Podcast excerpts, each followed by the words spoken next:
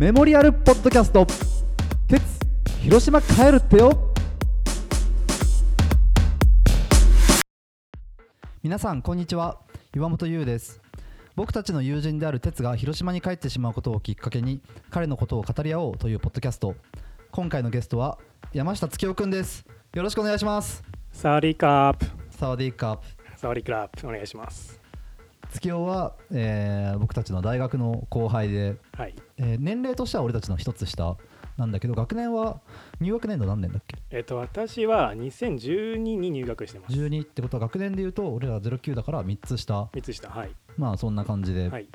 あのー大学時代を一緒に過ごしてアーチという僕たちがずっと学生時代を過ごしたカフェバーで月夫が当時バイトをしていた。はい。ので店員さんとしても僕たちをカウンターの向こう側から見てくれていたそうですね。私がバイトを始める前からお店自体には多分岩本さんもいらっしゃってて。まあまあそうだね。でちょうど哲さんがその時留学してた時だったんじゃないかな。ーん2012ぐらいで。うんで私が岩本さんと出会ってちょっとしてから哲さんが帰ってきたっていうようなうんうん。のが多分最初の哲さんとの出会いうんうんうん。がそこだったなっていう記憶があります。なるほど、はい。月をなんか今日済ましてない？え一人称私の人だっけ？はいああ じゃあいいけど。アーチでも私あ私だったっけ？って呼んでたと思ってますけどね。まあじゃあ一はい。旦それで行ってみようか、何かあの良くないことを申し上げるようなことがありましたらいつでもおっしゃってください。うん。営業職が板についてない、板についてるのか、うん。下手なのか分かんないですけど。何年目だっけ営業職？今6年経ちます。丸6年。6年経ちました。新卒で入った会社にずっといるんだよね。ずっといます新卒から名古屋？だえっ、とはい新卒配新卒して配属からずっと名古屋です。ああでも名古屋ももう6年目。あそうです。あ随分もうテストも会ってないよね。哲さんとは大学卒業してうん。であそのたまに栄新にお邪魔するときにうん。たまに会うくらいです。うーん。ああえあった？卒業してからあった？えっと去年のお盆休みうん。で栄新行ったときに哲さんがいました。おおどうでしたか？すごい覚えてるのが、うん。まあ、そのお盆休みの去年のお盆休みにうん。栄新に行って哲さんと会ったんですけど、うん。でもやっぱり栄新ビルってもう大学生がいっぱいいるじゃないですか、うんうん。で僕とか哲さんまあ1個違いですけど、うん。その時の大学生とうん。年齢がもういくつだろう20もう10近くうん。離れてる人と同じ家というかうんにいるんですけど、うんうん。なんかすごい哲さんが自然体でうんうん。で哲さんの自然体ってちょっと違うじゃないですか。あんまりいい予感がしないけどこの話。まあうん。まあ余計なことは言わないですけど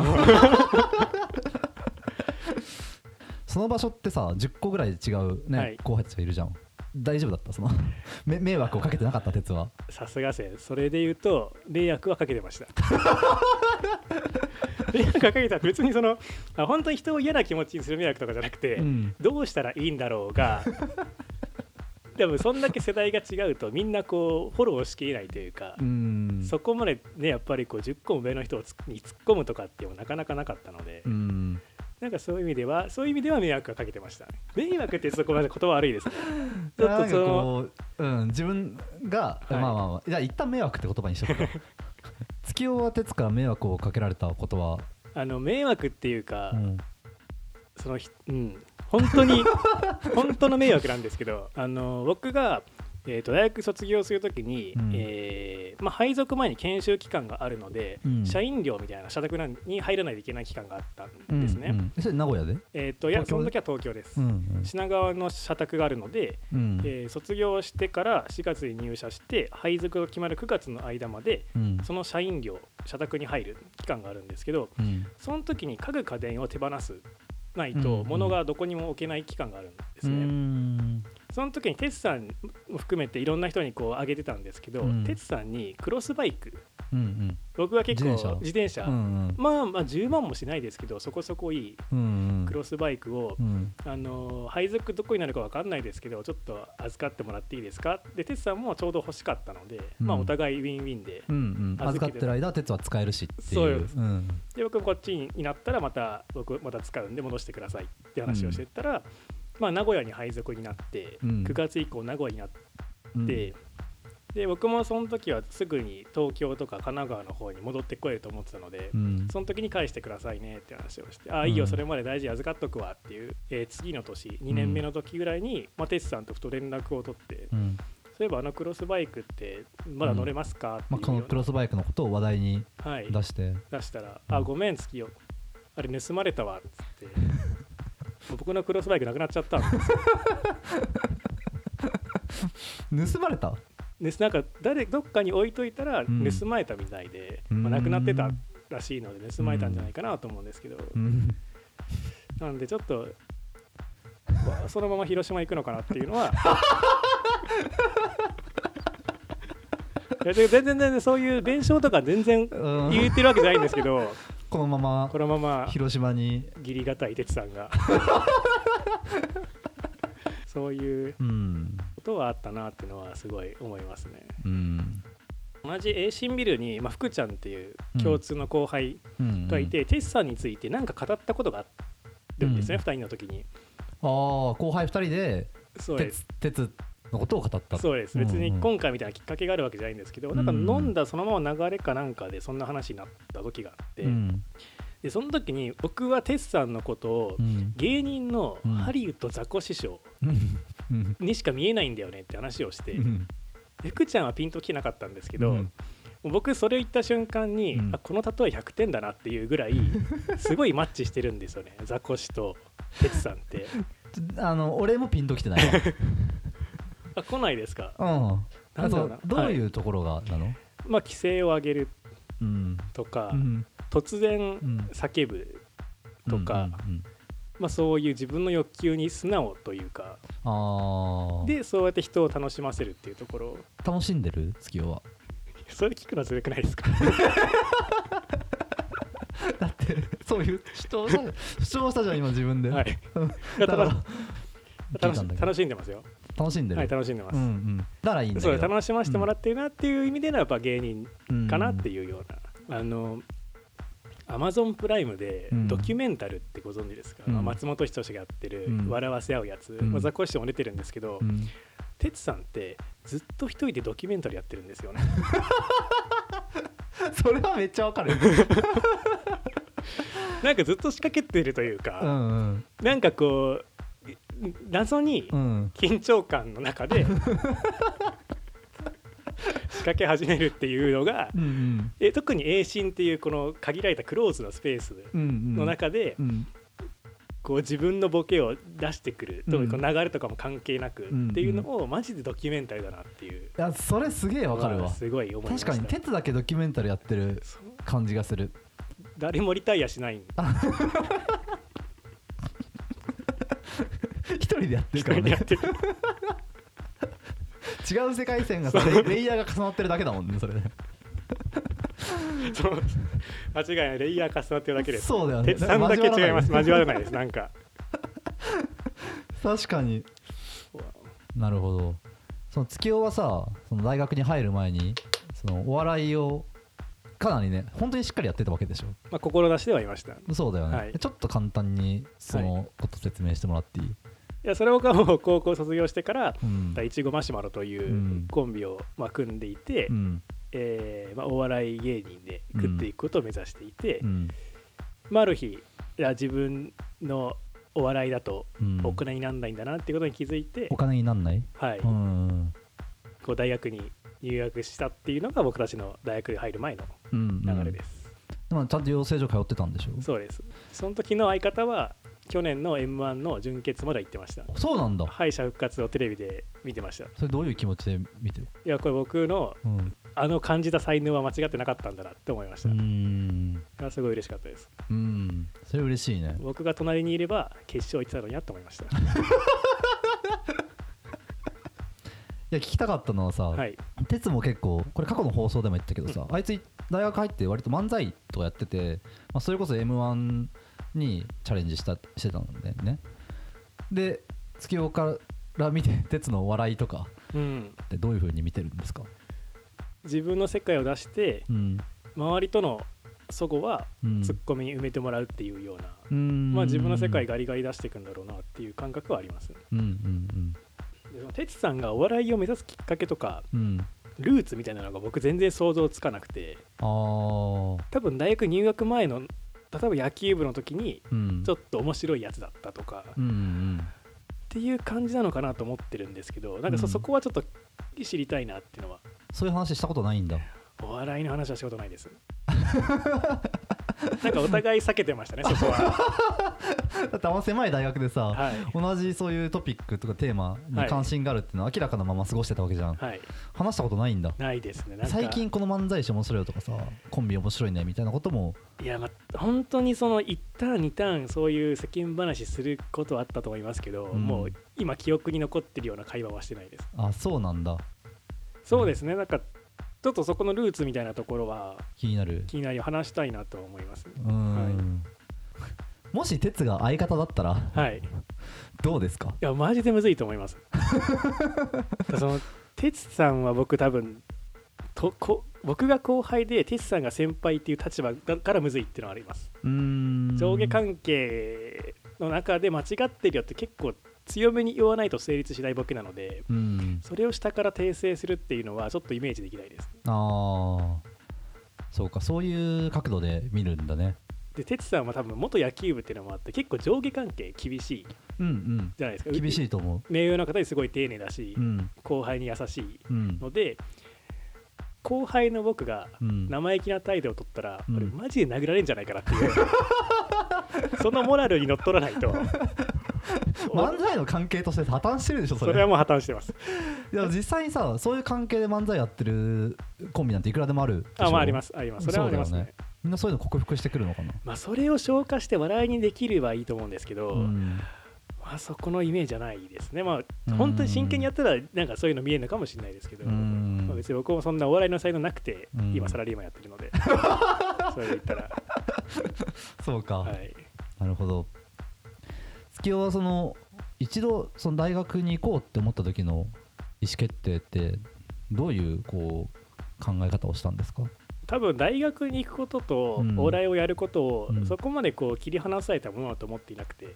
うんうん大学に何なんとか学部に行くっていう選択肢と、うん。うんえーまあ、分かりやすく言うと漫才学部に行くっていう選択肢があって、うんうん。まあ、それで一回漫才学部に入ってうん。でまあうまくいかなかったのうん。で再入学したっうんていうようなイメージです。ああそうか。なんか俺からするとその大学進学とさそのお笑いコンお笑いをややるっていうのが、まあ、全く違う選択肢のように思えるんだけど、まあ、そんなに月の中で離れてなかったってことがそうですね。あくまで僕の将来の選択肢の A と B であっただけです。ん。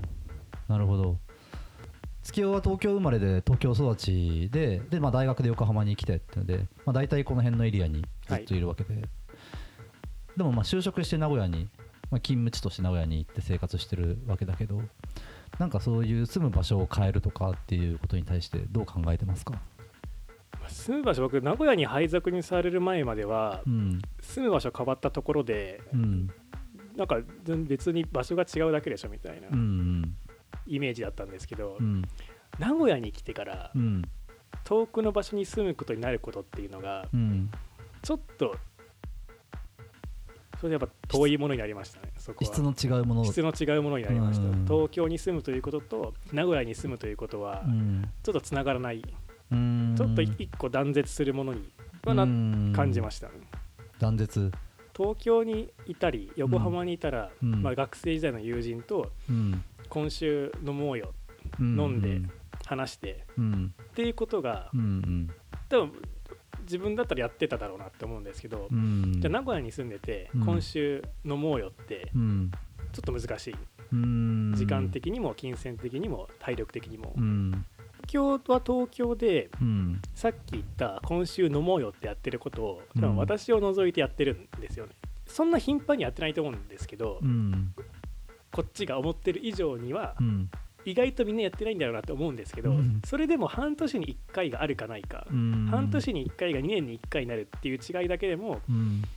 答え合わせの数っていうのが変わってくるので答え合わせの数？今まで何してたとか、うん近況報告のうん。頻度回数が変わってくるのでう、ん。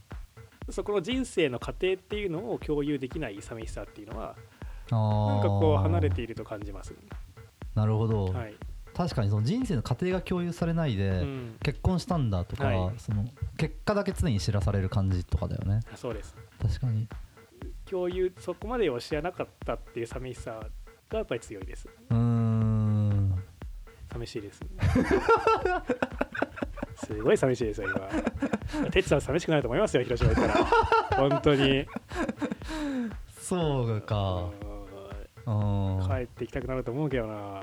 今後例えばそう結婚とかその、親元にご両親のごご両親？ご両親の 状況とか。はい。で、まあその住む場所変えたりとか、はい。そういうなんかこう人生にイベントがあるんだろうなみたいなイメージとかなんかそういうのってある。この場合のご両親っていうのは、うん。お父さん A とお母さん A のことで合ってますか？今さ喋りながらさどこまで言っていいんだろうと思ってなんかご両親ってこと単語を発発音した後に俺はあどうどうしようこれって思ったんだけど。ご両親 A でいいですよね。ご両親 A っていうタイムあんの。ごちょっ両と整理してもらっていい、うんここはお父さん A とお母さん A の間に生まれて、うん。である日、うんえー一緒に暮らすことはなくなったっていうふうなことをお父さん A から告げられて、うん。お父さん A のもとに引き取られました、うん。で引き取られた先の家に、うん。お母さん B とうん。お姉ちゃん A がいて、そこでご両親 B ができました。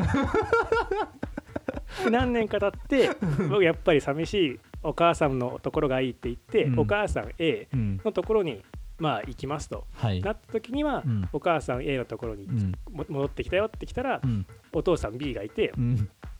でそこでうん。3年ぐらいかな、うん。まあ、一緒に過ごして、まあ、うん。要はご両親 C うん。で そうだね。でそこが多分ちょっとしたらまあまたお父さん B もどっかにいなくなってしまった。うん。ので、うん。えーまあ、そのままお母さん A とずっと暮らしてる。うんである日、うん。そんな月日が経って僕もアーチでバイトとかを始めた時にはいはい。お父さん A がフラッとアーチに来たことがあったんですよね、うん。じゃあそこにこう一緒にいたのがお母さん C だってうん。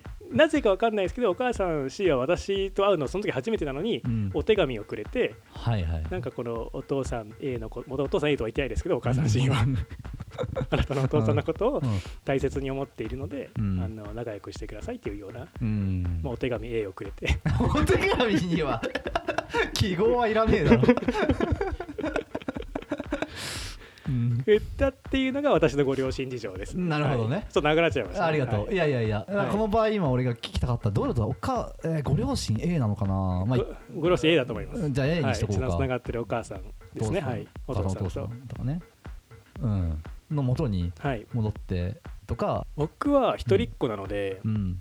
まあ、いつか親に対する責任は背負ってるなっていうのはまた、責任っていうのは？うんまあ、面倒を見る。うん。単純にもう動けなくない体になった時にはうん。動けない体でも幸せな時間を過ごしてもらうためには僕が何かやるやるんだろうな。やりたいなとは思ってます、うん、それがいつ来るか分かんないわけだよね。誰誰しもさ。そうですね、うん。まあいつ来るか分かんないっうんていうのを抱えながら自分の人生をこう送っていくわけだけど。なので哲さんとして、まあそのまあ、やっぱあの義理がたい性格だと思うので、まあ、ご両親に対する人間としてそこを全うするんだろうなとは。うん。ここはすごい共感できます。なるほど、僕でもちょっと悩んでるのが、うん。そうなった時にうん。ご両親 C 分全部俺面倒見なきゃいけないのかなっていう とてつもないプレッシャーがある。いやでもそれに関してさっきお姉ちゃん A がいたじゃん。はい、お姉ちゃん A の力を借りれないおの姉ちゃん A はお母さん B うん。とそのお母さんお父さん B ダッシュっていうんですかねその。